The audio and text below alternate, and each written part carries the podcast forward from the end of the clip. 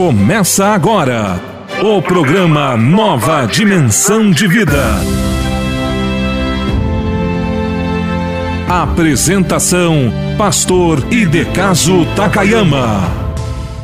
Alô, alô, querido amigo, querido irmão, mais uma edição do seu programa Uma Nova Dimensão de Vida. Aqui estamos nós para mais um programa dizendo a todos vocês: até aqui nos ajudou o Senhor. Você que é meu parceiro, minha companheira, meu companheiro, meu intercessor que está junto comigo, vamos nós! Programa Uma Nova Dimensão de Vida, equipe Cristo Vive de Evangelismo através da Gospel FM 80. 89.30. Uma nova dimensão de vida. Apresentação: Pastor Takayama. Faça parte dos intercessores do ministério do pastor Takayama. Mande um WhatsApp para 41991368930. 41991368930. Com a palavra intercessor. Sintonize diariamente este programa e faça parte dessa família de fé. Alô, meus queridos irmãos e amigos, nós queremos pedir o carinho de todos vocês continuarem nos ajudando. A lei da semeadura está aqui. Tudo aquilo que nós semearmos, iremos colher. Então a Bíblia diz em 1 Coríntios: contribua com alegria você fazendo isso, você estará semeando na seara do Senhor. Ajude o pastor Takayama a ir mais adiante. Se você entendeu que nós podemos fazer a obra de Deus, que você pode se somar comigo, seu intercessor nessa ajuda financeira, então você vai no teu banco, ah, se você tiver Caixa Econômica Federal, CEP, né? É, é só mandar um, uma ajuda, uma contribuição para agência. Atenção, anotem aí agência, meus irmãos. É a 1525, Caixa Econômica Federal, 1525, e o número da conta é o 3707-0.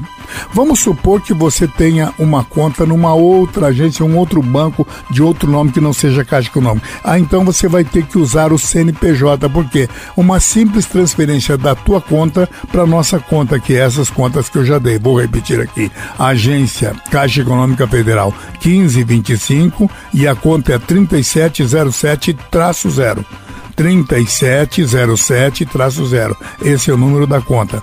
Mas aí, se é da tua a, vamos dizer, se, se você tem conta num outro banco, se é da, do teu, da tua conta para a minha conta, você terá então que colocar o CNPJ da Cristo Vive Evangelismo, porque é uma pessoa jurídica, tá? Então, o CNPJ, atenção, é o 09 131 313 313 0001 traço 53. Vou repetir porque é um número bastante comprido.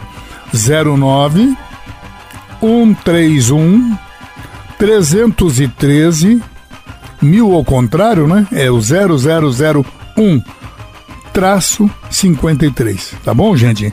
Nós, você já sabe, o nosso contato, nosso endereço é Caixa Econômica Federal. O número da conta você já tem aí. Atenção Araucária. Dia 18 de dezembro, sexta. Presença do pastor Takayama no culto da vitória na Assembleia de Deus de Madureira. Eu vou estar na Madureira de Araucária pregando a palavra de Deus. Louvor com a cantora Elisete. Início às 19 horas. Convido todos vocês a estarem conosco. Rua Andorinha, 81, Jardim Industrial, Araucária, Paraná. Pastor Takayama no culto da vitória na Assembleia de Deus de Madureira. Evento maravilhoso. Não perca! Momento da Palavra.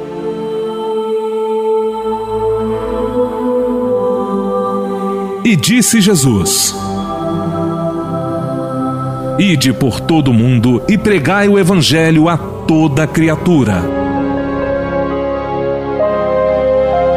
Ouça agora a mensagem da Palavra de Deus. Meus amigos, meus irmãos, ao longo destes anos, em muitos momentos, Em muitas e muitas ocasiões, algumas pessoas têm me procurado depois desses assuntos, de alguns eventos terem acontecido. Pessoas me procuram para dizer, Pastor Takayama, um dia estava esperando uma resposta de Deus e o irmão usou o pastor para falar comigo. Deus te usou, pastor, num certo dia que eu estava assim, dessa maneira, e parece que Deus usou a tua boca para falar comigo. E eu sempre respondi a estas pessoas: não, não é parece, é com certeza nós somos profetas de Deus. Não profeta no Antigo Testamento, de jeito nenhum, meu irmão. Mas eu sou um profeta porque eu tenho a palavra profética. E hoje eu quero falar exatamente sobre algumas questões que estão fazendo, talvez algum irmão que esteja me ouvindo, algum obreiro que esteja desanimado, vivendo o seu beco sem saída. Se é que eu posso usar a expressão, eu vou usar esta palavra, o beco sem saída. Quando você se encontra encurralado, meu irmão, quando você não encontra saída, eu quero falar para você com certeza uma palavra profética para aqueles que estão vivendo as tensões da nossa vida, da vida de cada um, da vida individual, as tensões até do mundo que nós vivemos, as tensões da vida cristã no meio de um mundo moderno. Como é que eu reajo? Como é que eu ajo, pastor Takama, no momento que estou passando por luta? Pois bem, tenho absoluta certeza que esta palavra está sendo profética a você e eu queria abrir Atos capítulo 12, versículo 5. Baseado num fato que ocorreu na igreja primitiva, Atos 12, 5 traz o seguinte registro: Pedro, pois, era guardado na prisão, mas a igreja fazia contínua oração por ele a Deus. Ora, meus amigos, imaginem aquele momento. Este livro de Atos mostra a saga da igreja, da igreja primitiva, caminhando debaixo da direção do poder do Espírito Santo. Uma igreja pequena, a gente nem diz como é que ela venceu, a gente até questiona como é que ela sobreviveu não haviam, não era composta por pessoas influentes no governo, não eram membros do sinédrio, não haviam doutores da lei, meus irmãos. Era zombado, criticado, ela se insere no seio de uma sociedade extremamente bairrista. Até hoje nós sabemos que judeu é bairrista, é, é, é racista, uma, um povo que já tinha sua tradição religiosa, já tinha suas, a sua cultura religiosa. Era um povo que estava vivendo sobre o Torá, sobre o Antigo Testamento. De repente, vem um grupo de pessoas, alguns deles completamente analfabetos. Não fizeram teologia nem eram doutores da lei. Esse grupo de pessoas, a gente nem diz como é que eles evangelizaram o mundo da época. A gente pergunta como é que eles sobreviveram. Não somente sobreviveram, romperam barreiras, avançaram contra as portas trancadas da, da, daquela nação, invadiram a seara do inferno e conseguiram ser instrumentos de Deus na chamada proclamação das boas novas de salvação.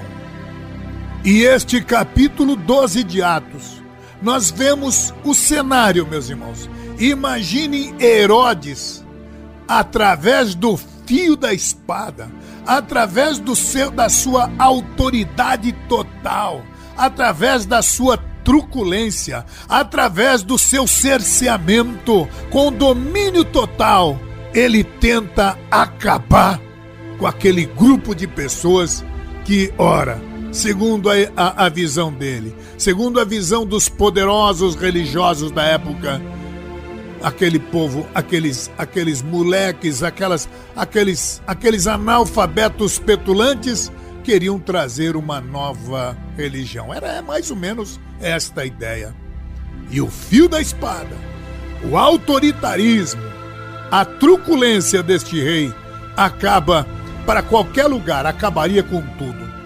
E aqui nós vemos alguns homens que começaram com Jesus, como Tiago, que era irmão de Jesus, agora estava no fio da espada do Herodes.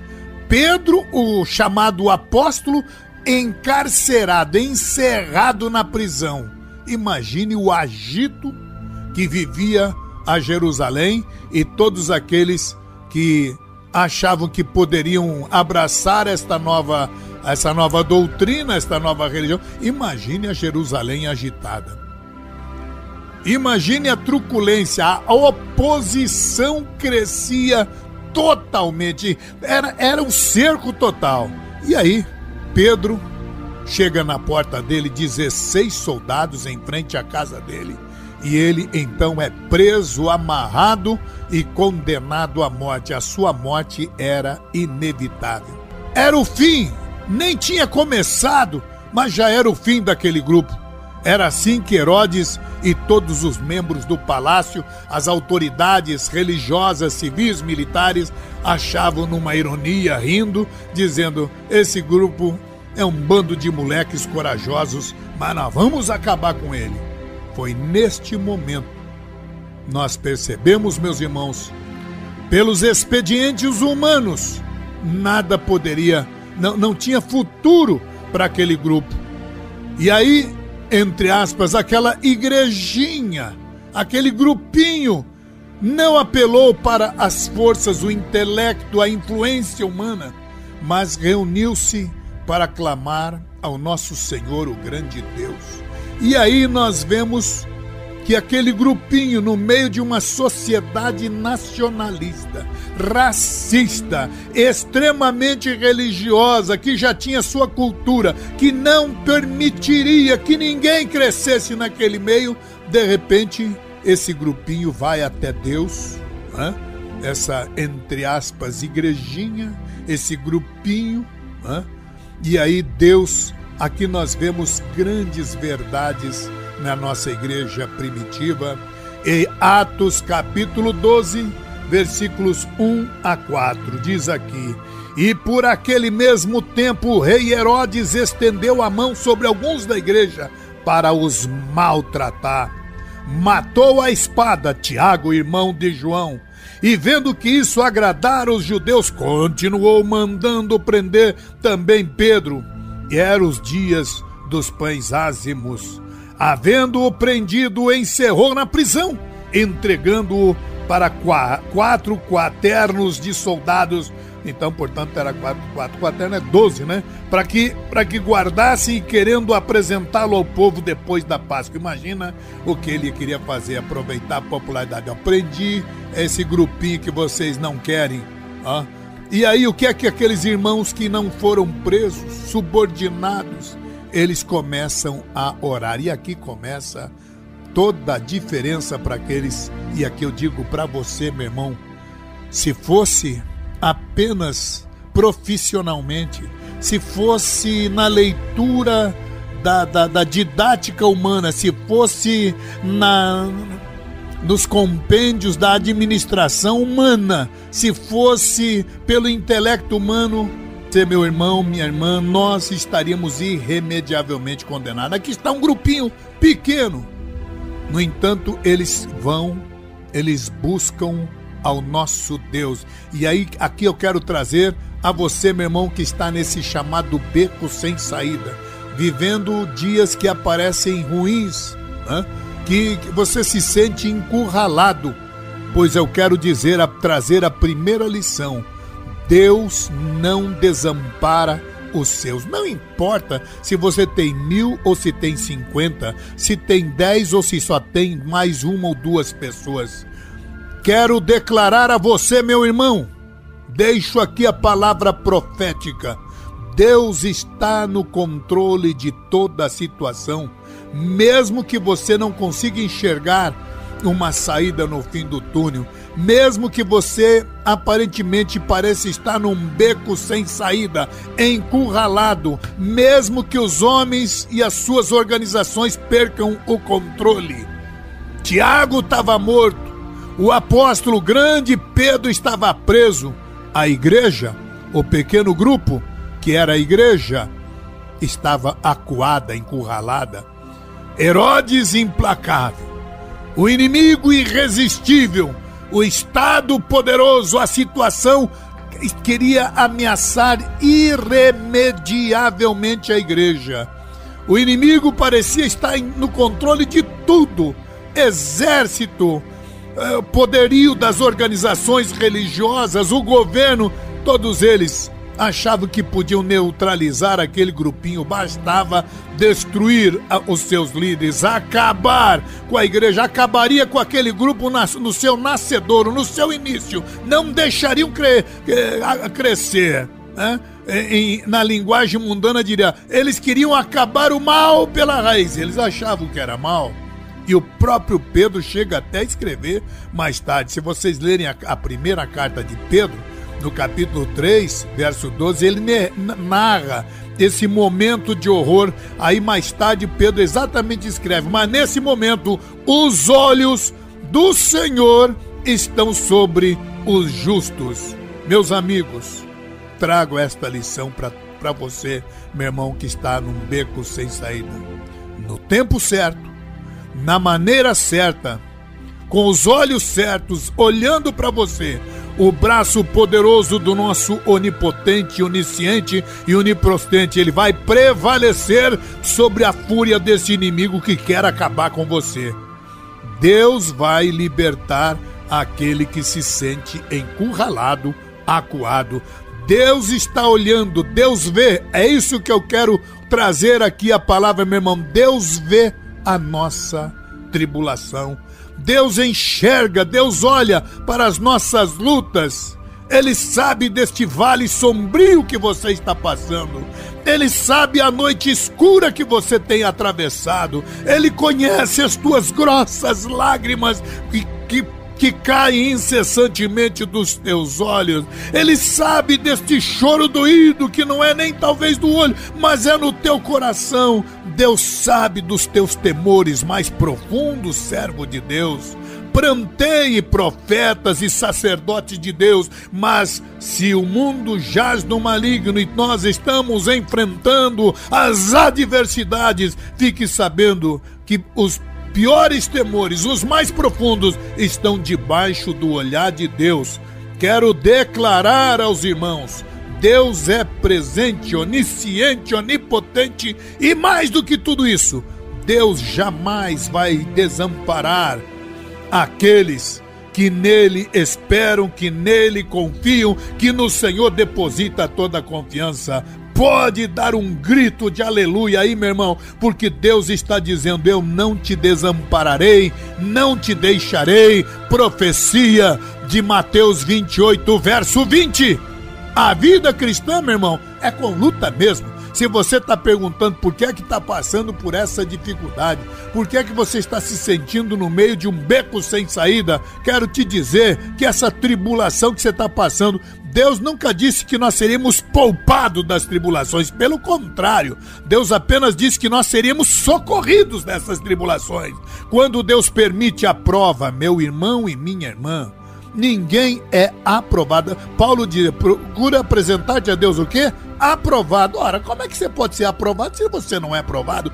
Ninguém será aprovado se não for provado, meu irmão. Quando Deus permite uma prova, é porque há um propósito.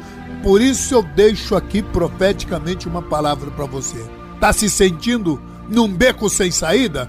Tá se sentindo encurralado? Então pode ter certeza, Deus tem um propósito com você. Pessoas que estão dizendo, eu quero viver de bem com a vida, você está fora do pra, padrão de Deus, meu irmão. Nesse mundo, isso aqui não é convescote, não é cirquinho, não é teatrinho, isso aqui não é uma associação de lazer, não. A igreja do Senhor seria odiado, passaria por dificuldades, o filho do homem não tem onde reclinar a cabeça. Cada um de nós devemos tomar a cruz e segui-lo. Deus, meu irmão, ele não proíbe o, o, sofrimento da vida. Aliás, vou te ser mais profundo: Deus não desperdiça sofrimento na vida dos seus filhos. Quando você atravessa um deserto, meu irmão, é porque Deus está trabalhando na tua vida. O pessoa que está atravessando o deserto, esse está sendo, na verdade, provado por Deus. Você só pode ser provado se você for provado. O deserto é a nossa escola. O deserto é a nossa pós-graduação. O deserto é a nossa a, aula prática. O deserto é a nossa escola superior do Espírito Santo, onde Deus treina o seu povo para o embate da vida. É isso que eu quero dizer. No deserto você vai ver uma vida árida, você não está vivendo no, no oásis da águas tranquilas, não. Deserto é árido. No deserto você não terá água. O deserto será num calor quase insuportável, um ambiente ruim. No deserto você não vai enxergar solução, não terá nenhuma árvore para te socorrer, para te fazer sombra. Deserto é a escola de Deus, é a escola do Espírito Santo, é um campo de treinamento onde Deus prepara o verdadeiro soldado para o embate da vida. Se você está atravessando um deserto, pode dar um, um grito de aleluia. É sinal que Deus está querendo algo melhor de você e ele tem um propósito. Dia desses, um jovem me escreveu: Ah, pastor, eu consegui, estou dirigindo uma congregação e consegui 10 ou 15 membros. Pois o pastor, o presidente, quer todos esses membros para ele. O que, que eu faço, pastor? Eu falei: entrega. E não, e não crie rebeldia porque esta é a aprovação de Deus. Não é nem o teu pastor que está te provando, é Deus que está permitindo que isso esteja acontecendo. No campo do deserto é o campo da preparação, é, o, é a escola, é o, é o treinamento, meu, meu amado irmão. Deus, o nosso Deus, jamais vai permitir aprovação se ele não tiver um propósito. E mais, Deus não vai dar aprovação além do que aquilo que você tem forças que você não possa suportar. Deus não tem o propósito quando vem um deserto na tua vida. Deus não está dizendo eu quero acabar com você. Pelo contrário, nenhum soldado frufruzinho, filhinho de papai vai vencer na vida se não enfrentar o, o treinamento, o exercício pesado. Deus está aqui para te fortalecer e Deus usa os sargentos da vida que são os pastores. É no meio das tribulações que Deus forja em nós o caráter de Deus, o caráter de Cristo. Só serve para ser obreiro de Deus quem passa pela, pela, pela luta. Esses pozinhos de arroz que, entre aspas, que querem viver um evangelhozinho medíocre, pensando em salário, cabide de emprego, coitado de você, meu irmão. Você pode pode até ter um salário razoável, você pode enganar quem você quiser, mas se você quer ser um sacerdote, um profeta de Deus, é por meio da luta, é no deserto que Deus vai preparar a tua vida. E fique sabendo, meu irmão, você que está passando por esse deserto, é Deus quem está olhando. Deus não vai te desamparar. Aleluia. Mas vamos aqui à segunda lição daquelas pessoas que estão passando por lutas, por provas. Atos 12, verso 5. Eu não tenho tempo de ler, mas vamos ver aqui pelo menos uma parte. Pedro era guardado na prisão, mas a igreja fazia contínua oração por ele a Deus. E quando Herodes estava para fazer o fazer comparecer, nessa mesma noite, Pedro estava dormindo entre dois soldados, ligado com duas grades, com duas correntes, com duas cadeias, e os guardas estavam diante da porta e o guardavam, a, a prisão. E o verso 7: Eis que sobreveio o anjo do Senhor, resplandeceu uma luz na prisão e tocando Pedro na ilharga, o despertou, dizendo: Levanta-te depressa! E naquela mesma hora caíram-se, caíram-se-lhe das mãos as cadeias, e o anjo lhe disse: Singe-te ata as tuas alparcas. E assim ele fez, e disse mais: Lança agora as costas a tua capa e segue-me. E saindo seguia, e não sabia que era real o que estava acontecendo, sendo feito pelos anjos, mas cuidava que via, estava vendo alguma visão. Verso 10: E quando passaram a primeira e a segunda guarda chegaram até a porta de ferro que dá para a cidade e a porta se lhes abriu por si mesma. Tendo saído, percorreram as ruas e o anjo deixou ele, apartou-se dele. E Pedro, tornando-se assim, disse: Agora, agora eu sei verdadeiramente que o Senhor enviou seu anjo e me livrou das mãos do Herodes e de tudo que o povo judeu esperava. Meu querido amigo, meu irmão, eu quero aqui trazer esta palavra a cada um de, dos irmãos. Eu poderia até ler, até os irmãos lerem em casa, até o verso 17. A situação era, ora, meus irmãos, era um beco sem saída. Era uma situação que não tinha solução. Era um momento difícil. Era, era, um, era um um, um servo de Deus encurralado, já haviam matado Tiago. Alguém dirá, como é que permitiram? Deus permite morrer, meu irmão. Deus tem um plano para cada um de nós. Se o, se o trabalho de Tiago tinha sido encerrado, Deus iria permitir, sim, senhor. Mas para Pedro não tinha encerrado. Pedro então seria levado depois da festa da Páscoa para a morte. Foi mais lá na frente. Mas havia um plano a ser concluído ainda na vida de Pedro. E é isso que eu quero dizer a cada cristão, a cada obreiro. Havia oração da igreja em favor de Pedro. Eu quero dizer aos irmãos que tem orações que a gente quer a resposta para depois ter oração que Deus responde na hora. Os discípulos queriam que a, a, as irmãs de Lázaro queriam que Deus atendesse na hora. Jesus levou quatro dias ao ponto do corpo de Lázaro estar cheirando mal, meu querido irmão. Tem coisa que você quer na hora e Deus quer para depois. Agora tem coisa que Deus quer para que o povo quer para depois e Deus quer na hora. Era o caso de Pedro. Eles começaram a orar e Deus libertou na hora, Pedro. Tem coisas que é na hora, tem coisas que é para depois. Se você lê em Abacuque capítulo 3, quando ele diz: Aviva o Senhor a tua obra, poderia ser na hora, mas até hoje a oração de Abacuque é respondida. E hoje eu quero declarar que a oração de Abacuque está sendo respondida. O grande avivamento de Deus está, está, está acontecendo neste Brasil. Glorifica a Deus, meu irmão. Nós sabemos que quando a igreja ora, os céus se movem. Quando a igreja ora, nenhuma estratégia do inimigo tem força. Todo mal é desbaratado. Quando a igreja ora, as prisões são abertas, as correntes se abrem, os servos de Deus são libertos. Pode até estar tá preso, mas a pessoa está confiante. É esta a tua situação? Você está num beco sem saída, meu irmão? Confia no Senhor. Pedro estava naquela situação preso e ele dorme tranquilamente, segundo Atos 12, versos 5 e verso 6. Veja o que diz aqui. Estava, enquanto Herodes estava para fazer ele comparecer, Pedro estava dormindo entre dois soldados. Tenha confiança em Deus, meu amado irmão. Esta é a grande lição. Deus ouve a oração dos justos. Aqui a gente aprende mais uma lição. Os irmãos estavam orando numa casa. Tinha uma porta de madeira. A de madeira Deus não abriu. Vamos lá, vamos lá, vamos falar sobre porta de ferro e porta de madeira. Tinha porta de ferro na cadeia. Essa o homem não podia abrir. Deus abriu. Na porta de madeira na casa, o mesmo Deus que abriu a cadeia não podia abrir a porta da casa dos irmãos? Aqui vai uma lição que nós, o que nós podemos fazer, Deus não faz. A porta de madeira, os, a igreja podia abrir, a porta de ferro, só Deus. Então Deus abriu a porta de ferro, mas a Bíblia diz que quando Pedro chegou na casa dos irmãos, teve que bater na porta.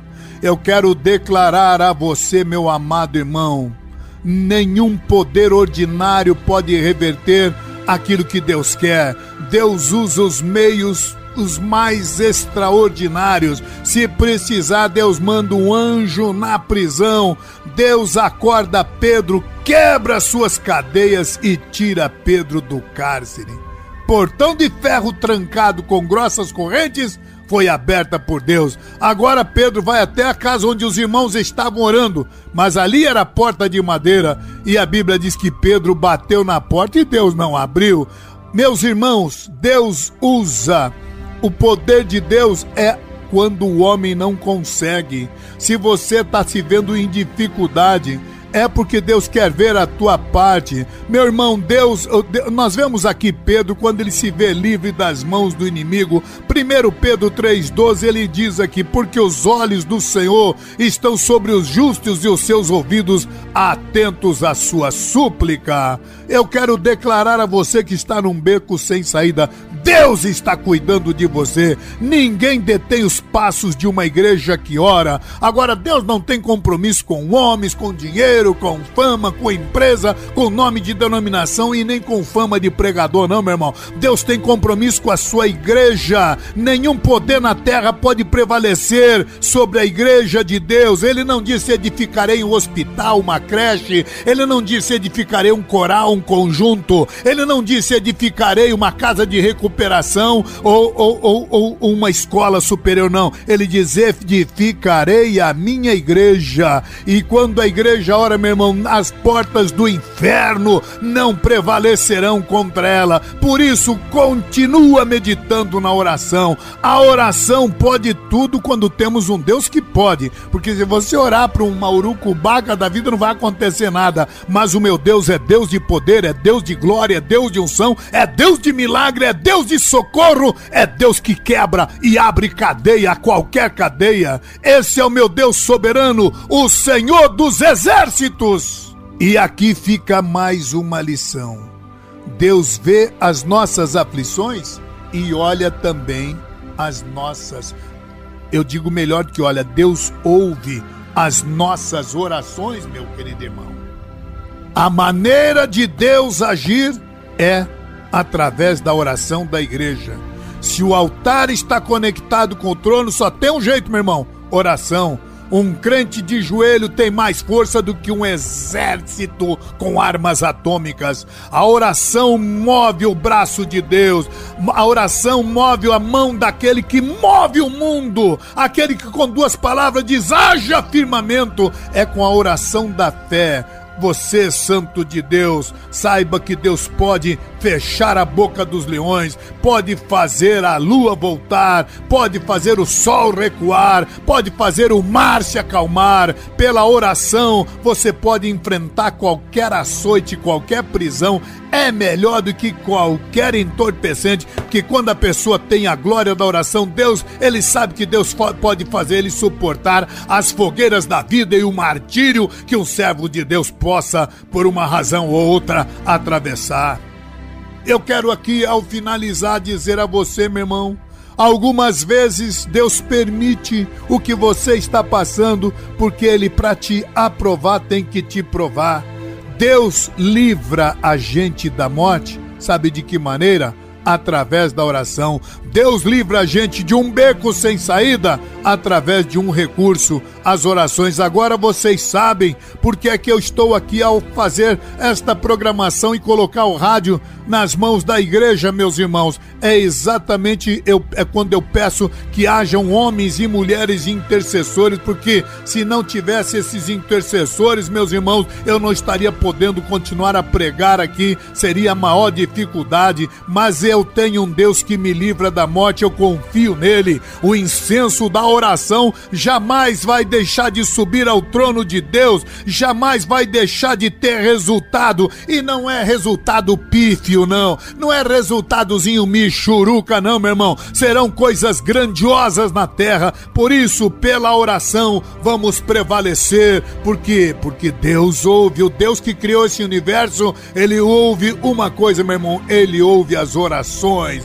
Primeiro, ele sabe, ele não nos desampara nas tribulações, ele vê as nossas lutas. Segundo, ele ouve as orações da igreja. Agora tem que saber discernir. Deus, tem coisa que você quer na hora, Deus põe para depois. Tem coisa que você quer para depois, Deus põe na hora. Por isso aqui quero trazer a terceira e última lição para aqueles que querem entender melhor o coração de Deus. Quero te dizer, meu irmão, a luta que você está atravessando, os inimigos que você acha que são grandiosos, eu deixo aqui para você Atos 12, 18 em diante.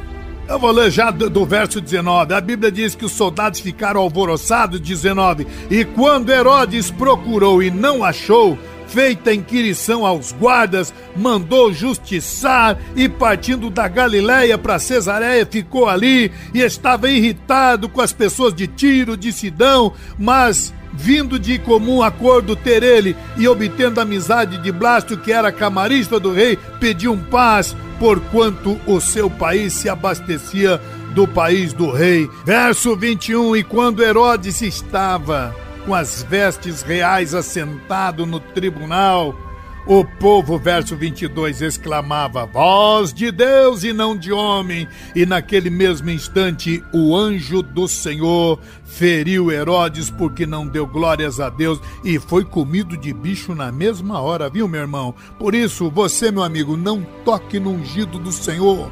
Você que é murmurador, rebelde, aprenda a respeitar. A Bíblia diz que Barnabé, verso 25, e Saulo, havendo terminado aquele serviço, voltaram a Jerusalém, junto com João e também Marcos, meus queridos irmãos. Mais tarde, Pedro explica isso em 1 Pedro, na carta dele, no, na primeira carta, capítulo 3, verso 12. O rosto do Senhor é contra os que praticam o mal os guardas romanos estavam ali encarregados de, de, de prender e matar Pedro, mas esses mesmos foram mortos no seu lugar. O Herodes mandou matar os soldados e depois foi comido de bicho. O justo, diz Provérbios 11, 8, o justo é libertado da angústia, mas o ímpio recebe essa angústia no seu lugar. Herodes, naquele auge da sua força, o seu poder, o povo que o aplaudia, considerando ele como um Deus, por ele não ter dado glórias a Deus, Herodes foi fulminado naquela mesma hora porque o meu Deus, meu querido irmão, não é um deusinho pequenininho. Meu Deus não é movido a ramo de arruda nem com sangue de galinha preta. O meu Deus é o eterno Criador. Ele não é movido a urucubacas, nem a trevo de quatro folhas, nem a tranca-ruas, nem a bombagiras. O meu Deus é o Deus poderoso. E naquela mesma hora, o grande, o poderoso Herodes foi comido por vermes, morreu na mesma hora. Ao invés de Pedro ser morto pelo rei Herodes, o rei é que foi morto pelo Deus do Pedro. Esse Deus do Pedro é o meu Deus, meu irmão. É o teu Deus, você que está dizendo que está num beco sem saída. O mesmo anjo que livrou Pedro da prisão, tá? É o mesmo que feriu mortalmente a Herodes e é o mesmo que está falando contigo agora. Deus está vendo as tribulações do seu povo, Deus ouve as orações e Deus é quem lida com os inimigos. Toda vingança pertence a Deus. Quando nos sentimos encurralados por temores, meu amado irmão, por circunstâncias adversas, por inimigos implacáveis, com pessoas que estão querendo uh, declarar a tua morte o teu fim, pode ter certeza é hora de você colocar a confiança no Deus que está no controle de tudo e está dizendo: Eu sou Deus de Abraão, de Isaac e de Jacó. Pode ter confiança, glorifica a Deus, porque é este Deus que eu estou anunciando neste momento.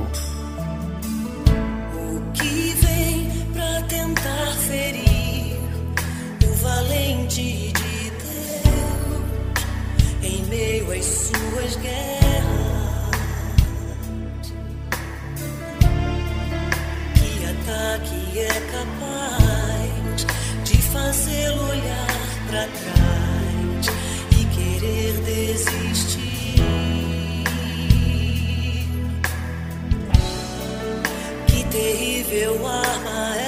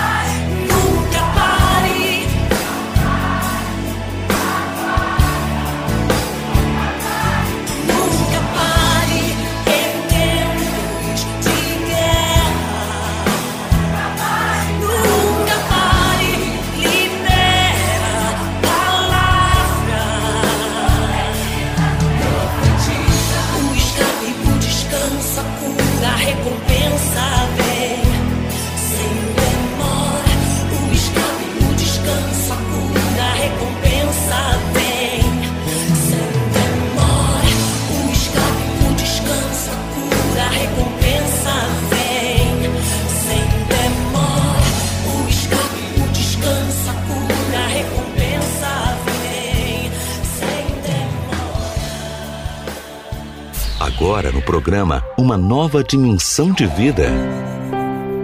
Momento de oração com o pastor Takayama.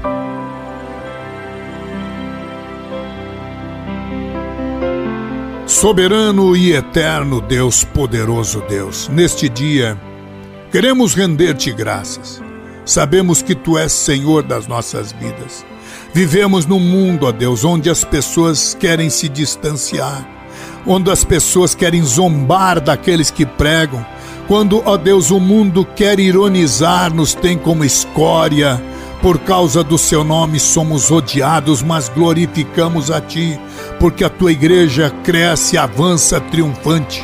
Mas no meio destas adversidades, no meio destas batalhas, desta guerra contra as forças do mal, é possível, Deus, porque se hoje estou trazendo uma palavra, uma oração profética, é porque tem pessoas que estão vivendo angústias, estão vivendo em becos sem saídas, estão vivendo encurralados, a Deus, diante das adversidades, da ironia, da zombaria, da crítica. Parece que não vê resultado, mas esta vida, eu e os intercessores estamos entregando em tuas mãos. Esta igreja é tua este povo é teu, Senhor. Assim como aprove a ti, ó Deus, me usar aqui diante destas ferramentas modernas, assim também tu estás usando este obreiro, esta pessoa que está vivendo encurralada, vivendo nas dificuldades e nas adversidades da vida. Deus, Oramos a Ti para que Tu quebres as correntes, Tu rebente as algemas, Tu arranque, ó Deus, todos os males no Teu nome, ó Deus. Essa pessoa que está vivendo em prova, está vivendo nas adversidades, nas dificuldades, vivendo este deserto insuportável, vivendo, ó Deus, queimado pelo sol. Sabemos, ó Deus, que Tu estás agora dizendo, meu filho, eu estou contigo, e é por esta consciência, com a presença do Teu Espírito Santo Santo, que estou repreendendo esta doença, esta enfermidade, este mal, no teu nome santo e poderoso. Eu glorifico a ti nesta hora, Deus, em nome de Jesus. Amém, Senhor. Esse foi o programa Nova Dimensão de Vida. Se essa mensagem falou com você, compartilhe esse programa e ouça novamente na reprise à meia-noite em nossa programação. O programa Nova Dimensão volta amanhã às onze e meia em sua nova edição.